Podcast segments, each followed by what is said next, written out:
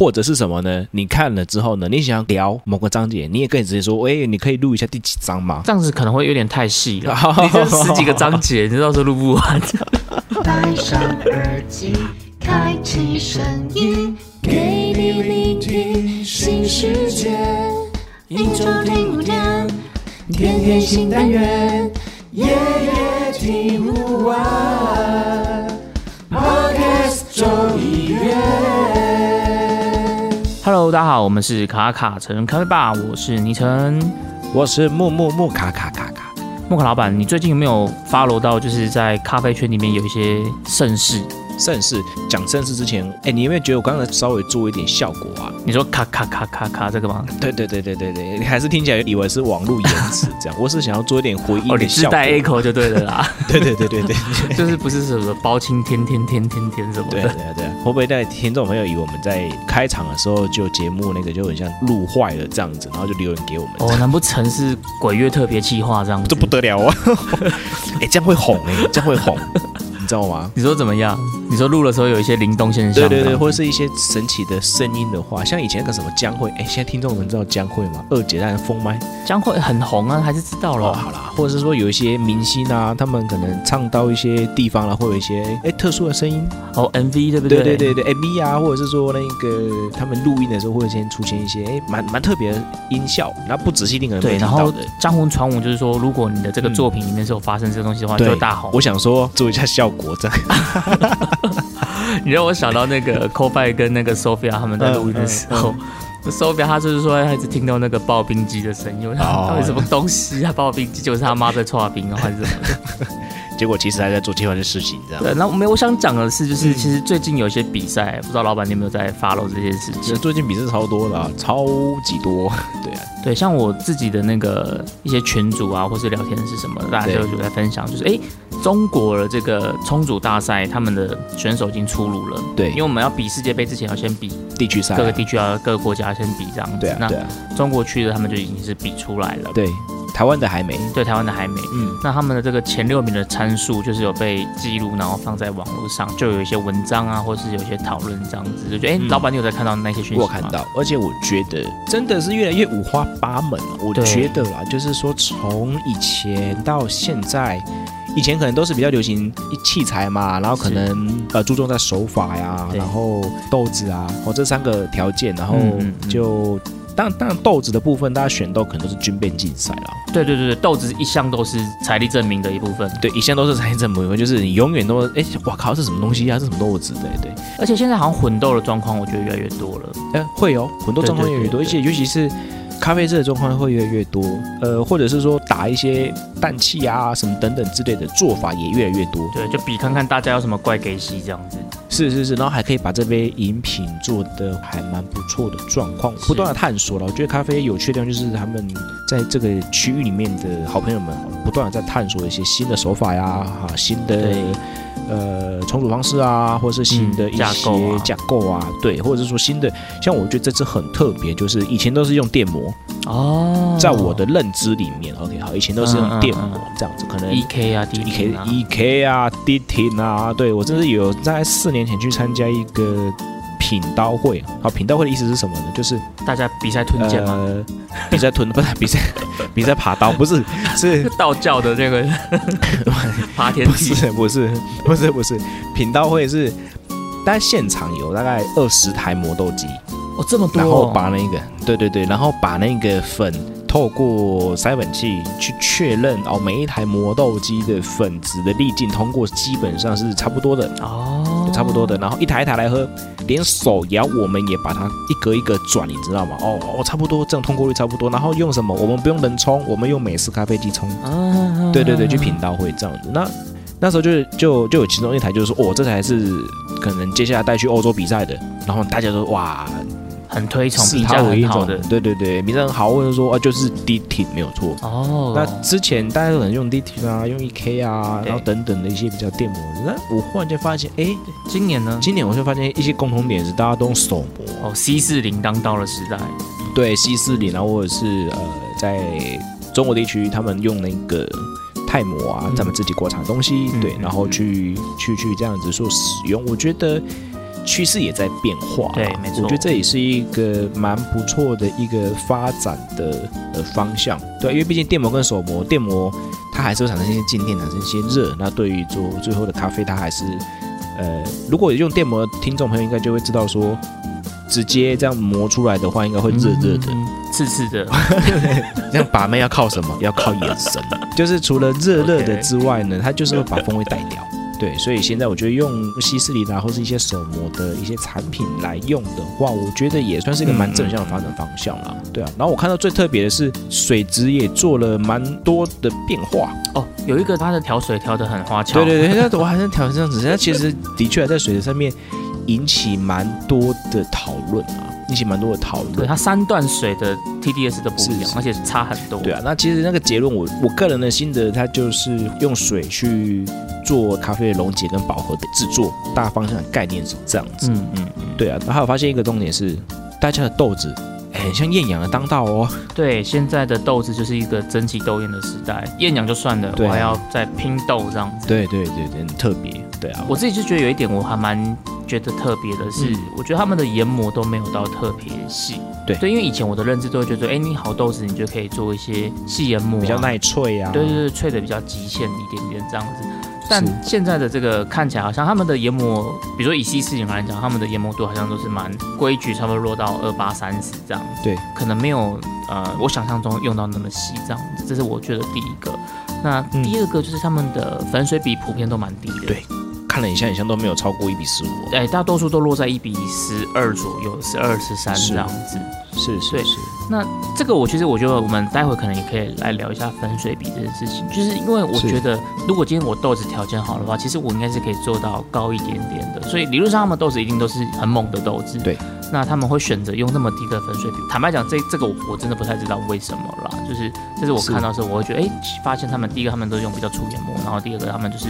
呃，粉水比的又蛮低的，所以这个我就会在看数据的时候就觉得还蛮特别的一点。对，其实我觉得比赛就是这样子，就是你在看选手的不同参数的时候，每一个人的想法都不太一样。因为像我，我看到是这一点嘛，可是也许对别人来讲，对来讲你是觉得很理所当然的事情。因为我觉得每一个人的呃，对于充足的理解，或是你的平常惯用的。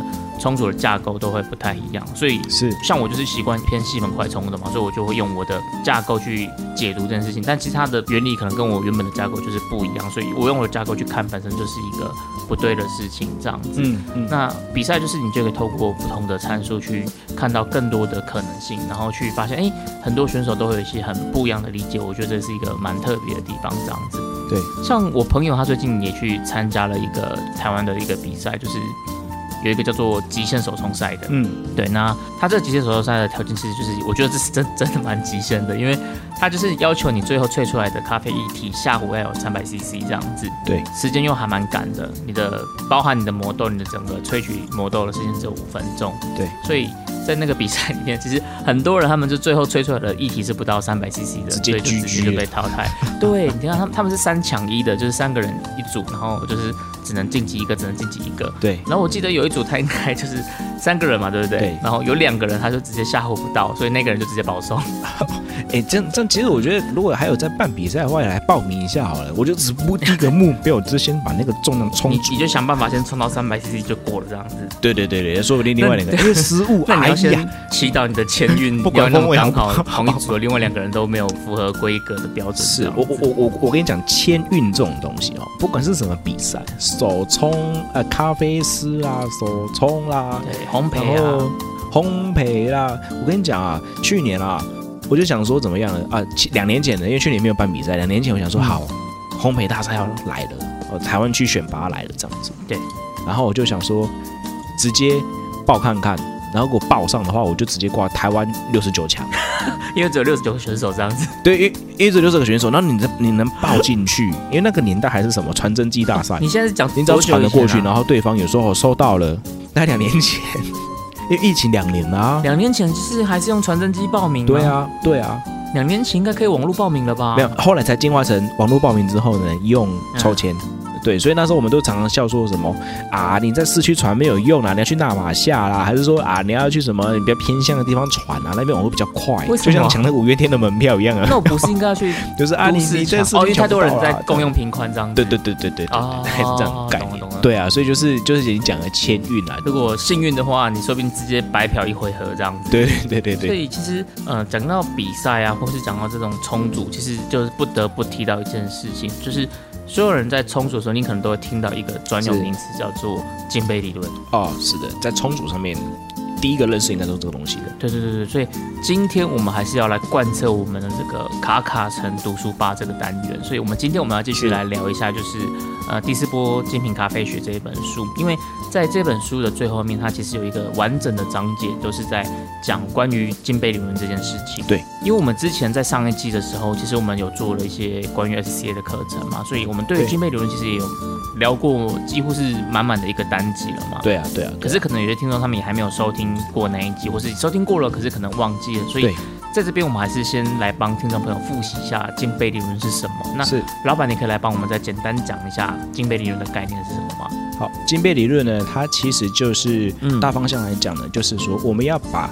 一杯咖啡冲进科学化数据里面的话呢，可能会有分，哎，浓度要多少啊？然后可能这这个味道的萃取率要加到多少这样子？它其实就是各位如果上网去看的话，会有一个所谓的金杯萃取一个九宫格表格，对，一个表格。所以呢，呃，这边直接简单讲哈，就是萃取率呢，哦，冲煮咖啡的时候会萃取率，那萃取就是把咖啡一些物质叫出来，哦，风味啊什么的，叭叭叭一些可溶性物质叫出来，那大概就是抓在十八到二十二之间萃取率。那其实。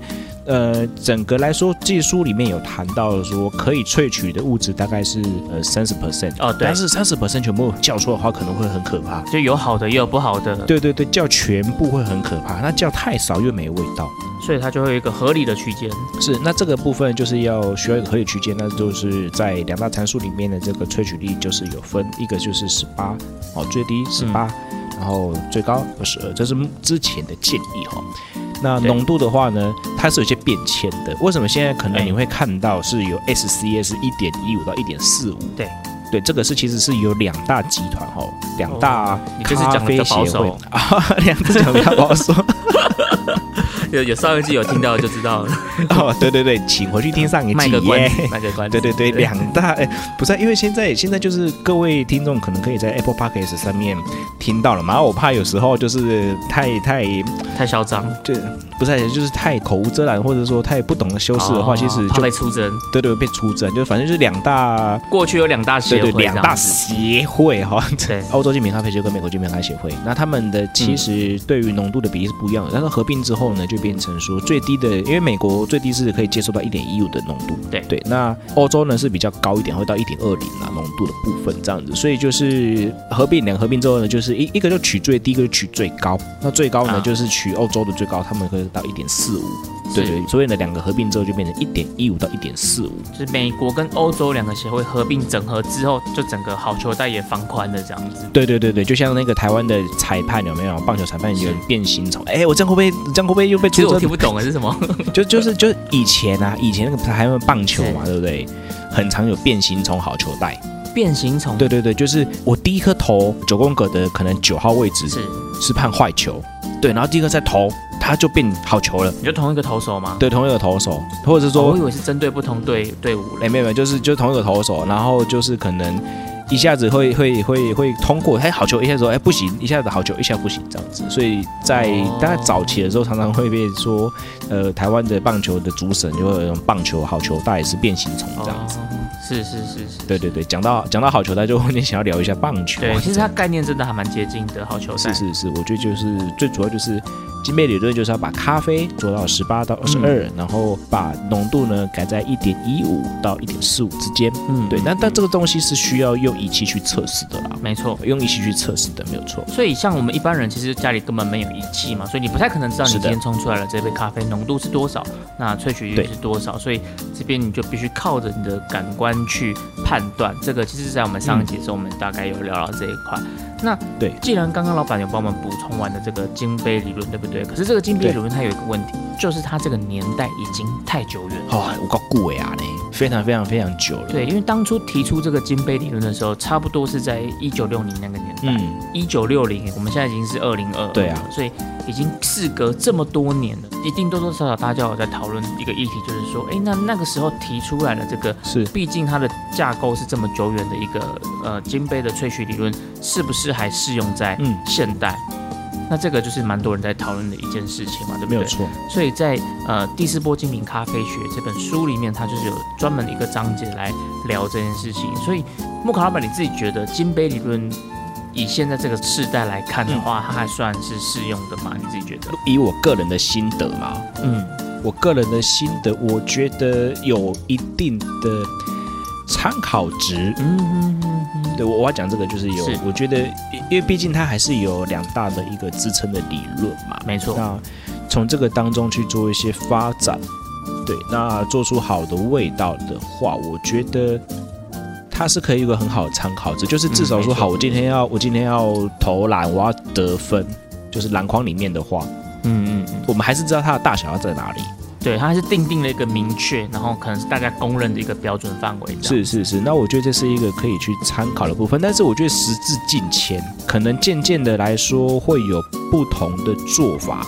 对。去反映出金杯里九宫格里面它的一些风味的阐述，对，会有不太一样的表现方式啊。我觉得现代应该适用吗？我觉得它可能目前还有一些用处在这样子，就是它还是有一定的参考价值，但是不可否认的还是也有一些微调或是在优化的空间这样。是是是，那就要仰赖更多的呃研究人员或者是更多的呃统计数据了。我觉得是这样子，因为因为说实在的，这个都是国外。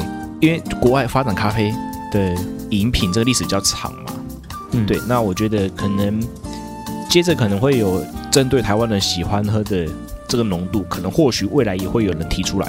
没错，是，这是，而且而且 S C A J 好，日本也有日本的一套系统哦。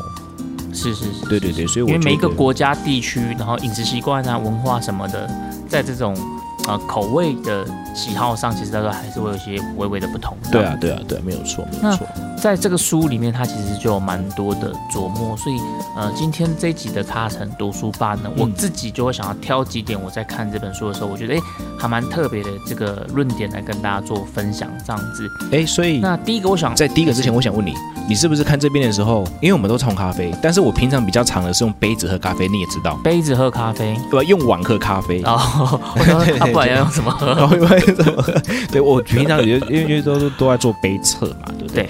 那你在看这个时候有没有又像那种什么醍醐灌顶，还是像最近你有看那个《非常律师》吗？我没有看。最近很红的那个韩剧《非常律师》有没有？我讲一定要看，那超好看的。对对对，好，我们先不要聊那个，因为我有看。对对对，一定要看，好不好？就或者你怎么不是聊咖啡，或者那边聊韩剧，还是听众朋友会比较喜欢聊韩剧这部分？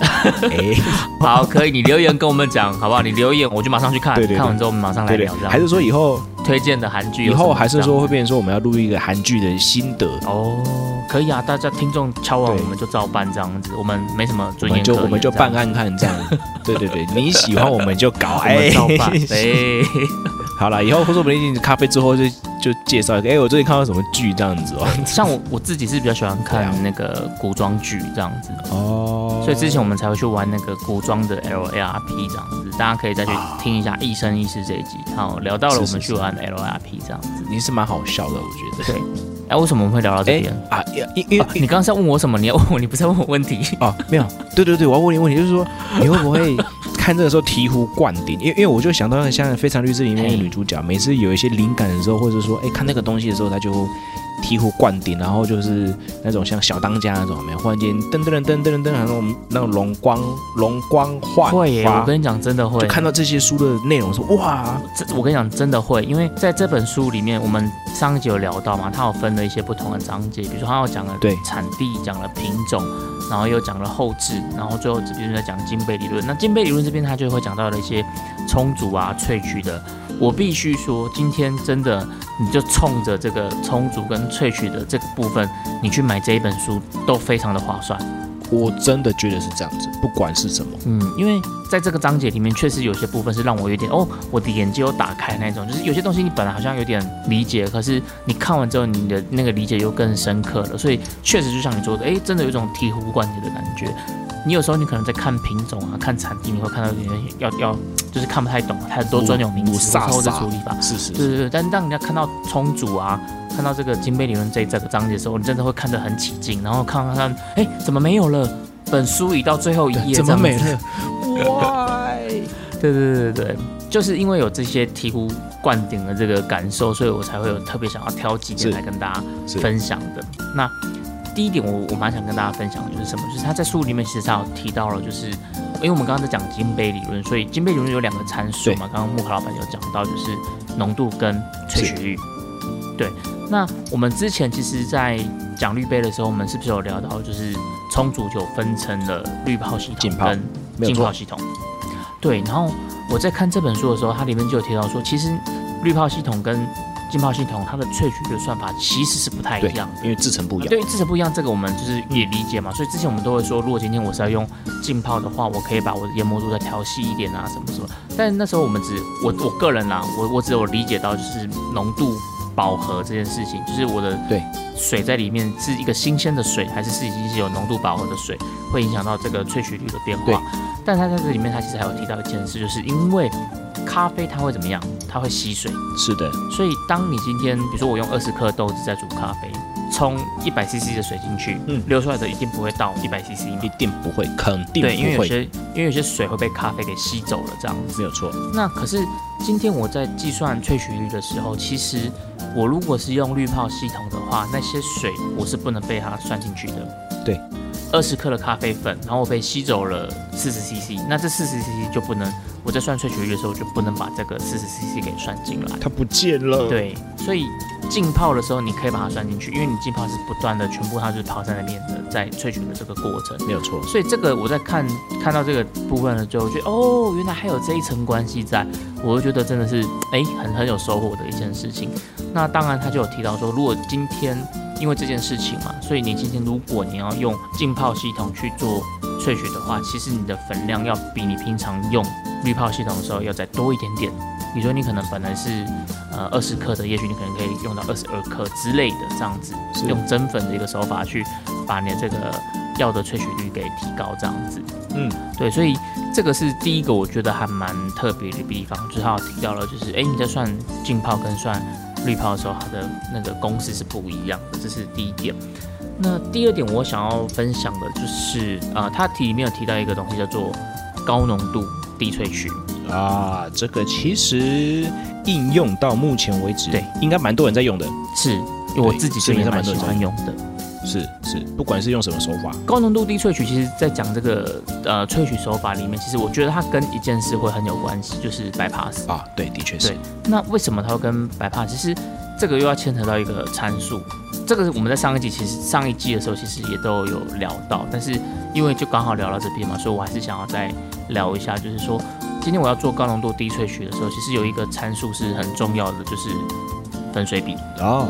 这个一定要搞懂。对，因为我们刚刚在讲金杯理论里面有分萃取率跟浓度嘛，对不对？那为什么我会说粉水比在高浓度低萃取这边会很重要的原因，就是因为粉水比它是唯一一个参数，嗯，浓度跟萃取率不是正相关的。重点来了，划重点。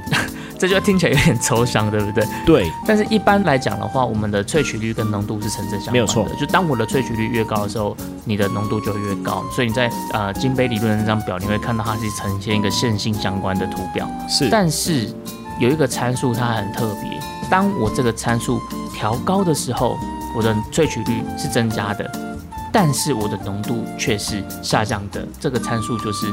粉水比是是，我觉得这边你要讲得很清楚。例如说，可能我们要今天要增加什么东西啊，然后例如说，哎。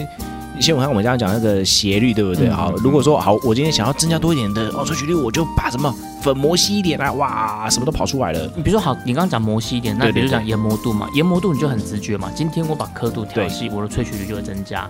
是，那其实我的浓度也是会增加，这样子。对，没有错，这就是所有的正相关。对，那可是如果今天是粉水比的话，那我换个方式来问好了，今天一杯是冲一比十五，一杯是冲一比十七，假设在其他条件都一样的话。哪一杯的萃取率会比较高？我们是不是要留给观众来想想看。OK，我觉得这件事其实还蛮有趣的，就是答案是一比十七啊，一比十七的萃取率会比较高。可是，一般大家都会觉得说，我今天一比十七喝起来比较淡呢。对，这个时候，这个时候其实我觉得听到观众朋友的耳朵里面应该就好，自己自己有那个音效出来了哈，对啊，满头问号。如果你在捷运上面的话，不要哈出来哦哈。你听 在捷运上面的时候，你要忽然就 哈，旁边的人会觉得说，哎，发生什么事情了？这样。因为大家在理解的时候，你可能会把浓度跟萃取率是很常搞在一起的，就哪一杯喝起来比较淡嘛，对不对？就是一比十七喝起来比较淡嘛，理论上应该是这样子，因为我的水兑的比较开，这样是。呃，但其实呃，萃取它在讲的是我今天萃出了多少东西。对，比如说我们刚刚在举这个例子，一比十五跟一比十七，那大多数人都会觉得一比十七的喝起来比较淡，所以你就会觉得，哎，它的萃取率其实是比较低的。对，但是一比十七，我是用更多的水去带出咖啡里面的物质，所以事实上，对，没有错，它的萃取率这件事情它其实是比较高的，只是我们会被我们喝到了这些综合感官的判断去影响，影响，就是我刚刚讲的，我们会把浓度跟萃取率把它搞混的这样子。是，所以要做高浓度低萃取。其实它基本上就等于是什么？其实我就是用一个很低的粉碎比例冲咖啡，对，比如说一比八、一比十这样子。那今天我这样去冲出来，是不是我就会得到一杯浓度很浓的咖啡？没有错，这杯很浓的咖啡，因为我的水很少，所以事实上它的萃取率是相对低的，是相对相对低的，比起高粉水比的话是相对低的。可是因为我这样萃完之后，我的高浓度喝起来它不是一个。很好入口的咖啡嘛？对，太浓了。对，所以这时候我们通常就是在把它兑水，百八十把它兑开这样子。对，所以高浓度低萃取它的一个关键就是，第一个我用低粉水比的水去冲咖啡，冲完之后我再去把它兑到我一个合适的浓度。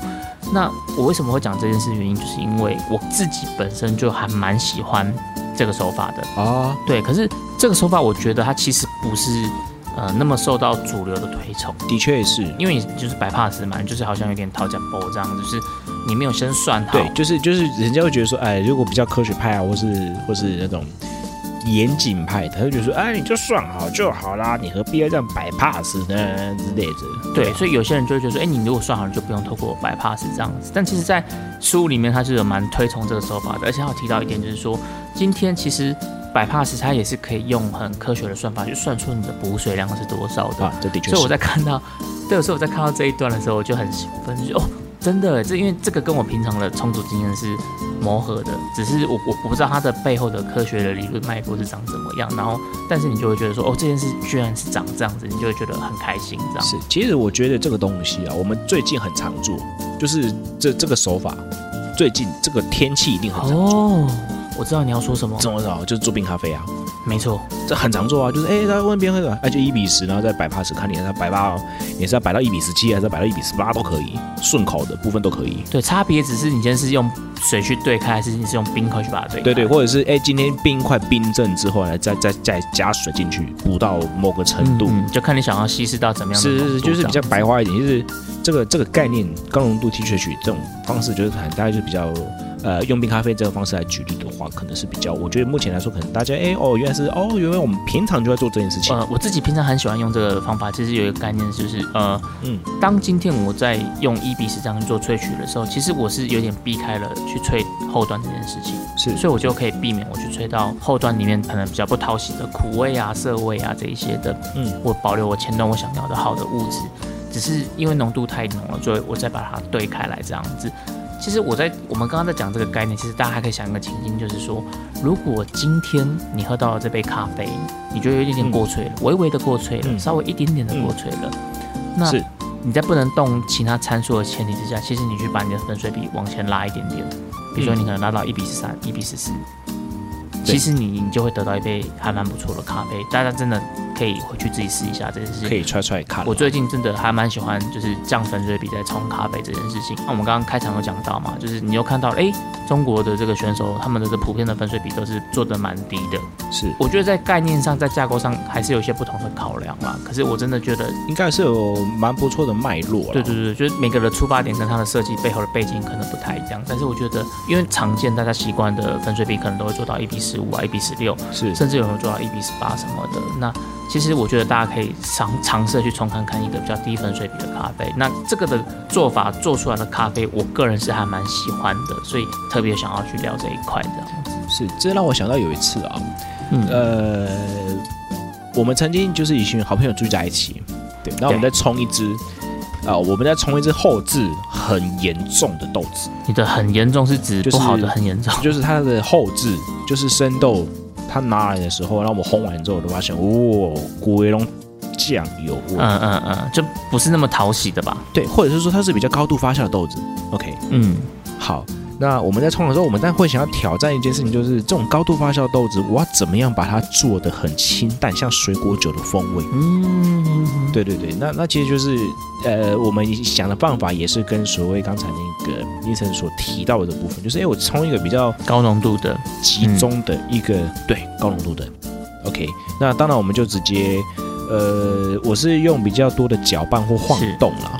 我直接晃杯子啦，我直接晃杯，在前段的时候我就晃杯子啊，就是可能我抓抓这个前面的，例如说可能有些人能不能是用用呃用可能二十 CC 啊或者三十 CC，没有我直接用了六十 CC，嗯，对，我用六十 CC 然后去做这样的手法，然后晃动啊，把一一些比较高浓度部分先搞它做出来，然后低粉水比的。这样的一个方式，然后再去兑水买 pass。对，那这个其实我觉得提供给观众朋友呃听众朋友来听的话，来做一个，因为其实现在我觉得市面上太多哦太多厌氧的豆子，或者说真的高度发酵的豆子。为什么这么做？因为气候变迁，生豆品质不好的时候，靠后置去拉回来一些特殊的东西，然后还可以感觉到好喝。这个是目前现况。嗯，对，这是目前现况。所以我觉得这部分呢，就可以变成说是一个呃。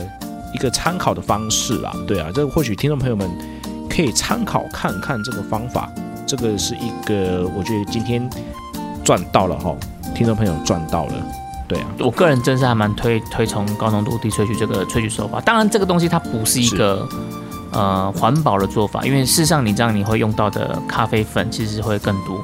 因为你本来可能二十克你可以冲三百 CC，但你现在你二十克，也许你只能冲个两百五十 CC、两百六十 CC，所以呃，在环保的角度上来讲，它不是一个那么好的做法。但我觉得在风味表现上，大家可以去感受一下它这个，我觉得蛮蛮好的这个风味的魅力。这样子是很多人其实我相信他们都有听过所谓的高浓度低萃取，可是可能大家对这个高浓度低萃取的概念还是有一点点模糊的。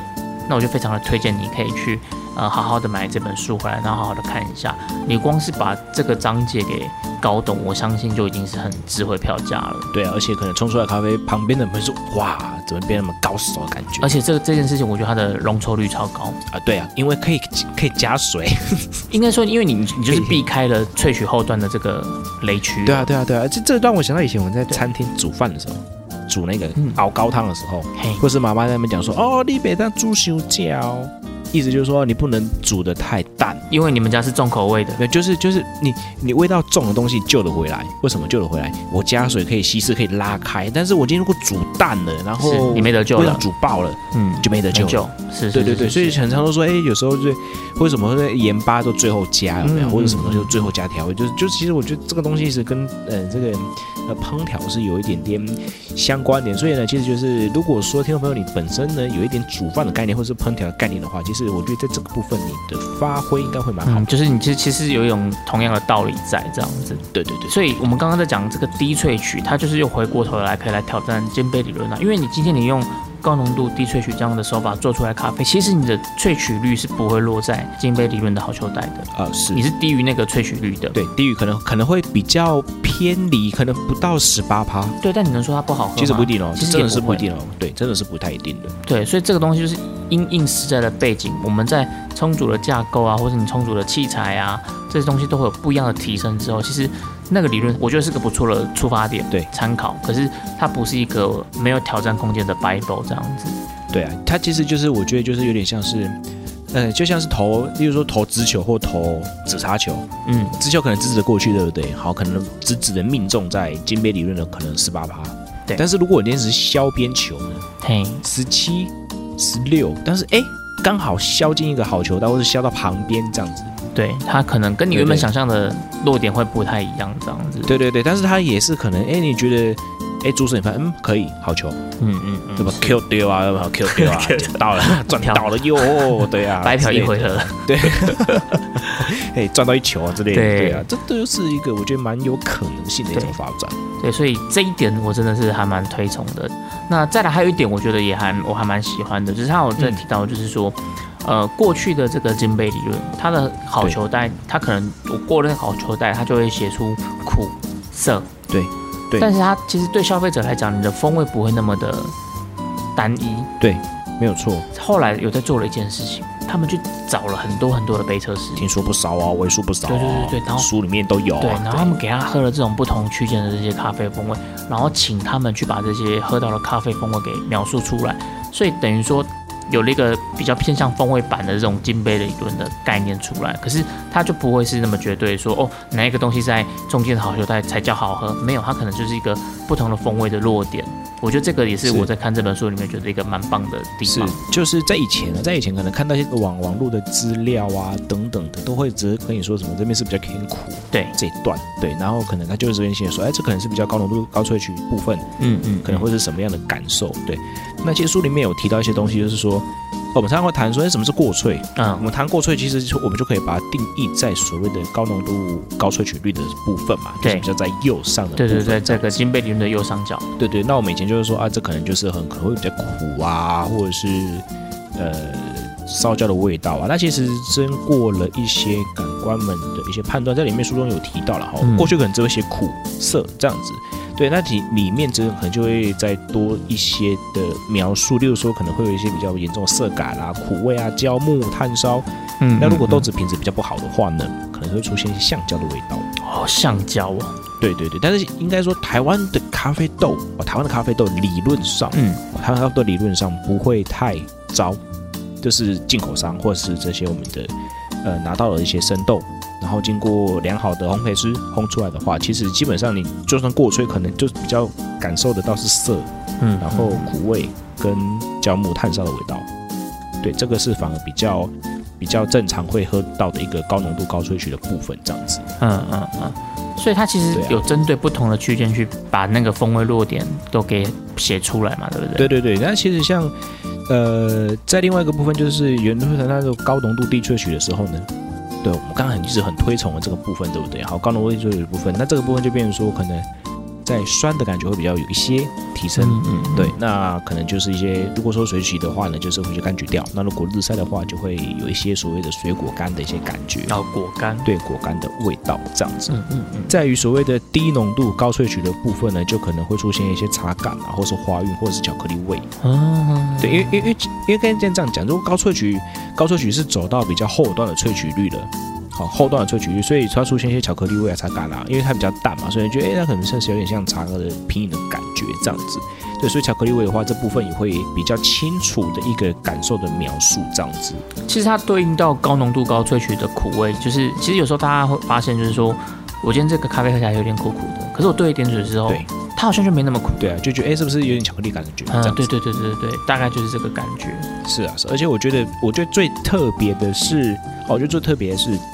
甜味这件事情哦，对，这个我也觉得蛮蛮压抑的。就是我在看到这个地方的时候，我读完之后就觉得哇，看文字，然后在理论，然后在一个食物的一个经验上面，就觉得哦，原来甜味它其实是可能会出现在比较低的浓度跟比较低的萃取率。对，一一般一般的理解应该不会这样理解，就是哎，我的甜味反而是在低浓度低萃取这件事情。是是是是，我觉得这个是一个比较，算是一个比较特别的一个一个因素，就是对我来说，我看完这个部分，我就觉得哦，原来是这个部分啊。对，它里面其实它有提到原因啦，就是因为我们在喝咖啡的时候，我们感受到了甜味，其实它不见得是味觉上这种水溶性的甜，就它不是什么单糖、葡萄糖的这种甜。它可能是因为被你的一些嗅觉给欺骗了啦。对啊，对啊，我我觉得这个这个对我来讲也是一个很新的理解。是，所以其实因因为其实我们人类对甜的反应是非常非常非常敏感的哦，因为我们还是很喜欢那种糖的感觉。对，因为其实嗅觉是闻得到一些甜感啊、甜蜜蜜的感觉，这只是闻得到的。书里面他有提到说，人类对于甜味。的感受其实是有一个阀值的，就是你要达到这个区间，它才会感受得到的。但事实上，那个咖啡他们去验出来，其实还没有达到那一个阀值的临界点。对，可是我们还是会觉得它比较甜。那为什么会有这个东西的发生？就是可能就是会跟我们刚刚讲到这个嗅觉这件事是有关系的。是，或者是呃，我觉得有可能也是来自一些其他因素所造成的啦。嗯，对啊，就书里面也是有提到这部分，所以。呃，有时候有可能是闻到是甜味，那或者是闻到的味道，然后把它当做什么是甜？对你可能这其实就是跟那个一模摸饭之后呢，去闻，哎呀，怎么怎么有柑橘的味道，就觉得哦，这杯可能是酸的哦。对，这个就我觉得这可能跟你的记忆会有点关系，比如说是是你这杯咖啡。你是跟妹子一起喝的哦，哦，这开玩笑。然后你下次再喝到跟那天喝到一样咖啡的时候，你就会觉得哦，这个特别甜。这开玩笑，这当然是啊，当然是啊。那他如果是分手的时候怎么办？哇，这边特别苦苦哦，抠下加抠下，烧鼻也嘎鼻，掺着外把塞。对啊，对啊，这其实就跟有一集我跟那个那个烘焙师阿丽有没有去聊说，哎。其实，在搞懂、搞搞好自己的心情的时候，喝一喝的时候呢，可能就会有蛮好的感受啦。心情对了，什么都对了。对对对，心情对了，什么都对。这其实我觉得也是没有蛮大的一个因素啦。就是当我们闲聊的时候，会觉得说，哇，原来心情上面也是有一些影响啊，或者说其他的一些外在因素的干扰而导致。没错，我感觉不太出来，就像是可能有时候熬夜久一点，好风味的辨识就可能会比较不好辨识，我就喝不太出来，就喝不太出来，或者是呃熬夜。吃重口味的东西，吃比较浓的味道的话，其实在喝一些比较细致的味道的时候，也是会比较备受干扰的。所以其实一定的，一定。我觉得啊，这集应该是有听到的话，我觉得你可能会觉得说，哇，这集其实蛮不错的。我跟你讲。其实更好的是什么？你应该是马上去买这本书。哦，我们一直在真的真的，不是我我讲真的，就是其他的章节有些东西真的是蛮深的，因为它比较贴近的是生产端或者是产业的中上游，是或者是有在经营的。对，但是在最后面的这些章节，其实我觉得它跟消费者是很很近的，是。很接近的。至少至少我身为一个消费者嘛，因为我不是产业里的人，所以我身为一个消费者，我会看到呃在最后面他在关于讲肩背理论呢，在讲充足这些事情的时候，我觉得它跟市场是很贴近的，跟我们平常充足这件事情是很接近的，是，所以我就会觉得说，其实你在去看这本书的时候，光是这些资讯的获得，嗯，对你来讲就是一个很好很好的一个，就像你说的醍醐灌顶这样，对，或者是说你会觉得之前有疑虑的地方，之前有一些不懂的，你可能会有一些盲点，或者是说，哎，看网络资料，哎，奇怪，一些的攻杀回是听龙某这样子看不懂。但是你回来看书的时候，就会觉得，哎，就像，哎，醍醐灌顶，或者是融会贯通了一下。对，我我相信很多人其实对于高浓度低萃取，你可能在网络上也是看了各种不同的资料啊，各种的说法，其实你可能还是有点似懂非懂。对，所以非常非常非常的推荐这本书给大家，就是大家记得有空的话，赶快去购买这本书，然后好好的去看。那你看完有什么心得想要分享的话，也非常欢迎你留言来跟我们说一下。或者是什么呢？你看了之后呢？你想要跟我们聊某个章节，你也可以直接说：“哎，你可以录一下第几章吗？” 这样子可能会有点太细了。你这十几个章节，你到时候录不完。没有，就是就是，哎，你留言啊，我帮我们看着办啊。是是 是，我们我们选择性回答。对对，我们选择性，呃，不是，就是就是，哎，我们第，因为我们讨论，哎，这张其实也可以，我们来来跟大家分享一些经验哦，或者是说，啊因为因为有些东西什么品种、产地那个，我真的觉得有点那个太专业了。那可能只有我可能可以做一些琢磨的地方了。对啊，我觉得那那那个章节我看了就还蛮有感觉。对对对，啊，我就在旁边吃便当这样子。对啊，当个吃瓜群众，哇，听木卡老板讲一下，耶。好了，那我们今天这一集呢，就是呃，延续了上一集，我们再来聊这个康克城读书吧，然后继续去分享这本第四波精品咖啡选。那我们今天聊这个章节关于金杯啊，关于充足，那希望这些分享的论点也可以给你在充足的理解上有些不同的收获，这样子。是。那我们今天的卡城读书吧就到这边告一段落啦，我们下周见，拜拜。C C C U U U U A 考考考。下周请继续收听由 Coffee Sophia 零零七所主持的《一生一世》，陪你生活不打烊。我们下周见啦，拜拜。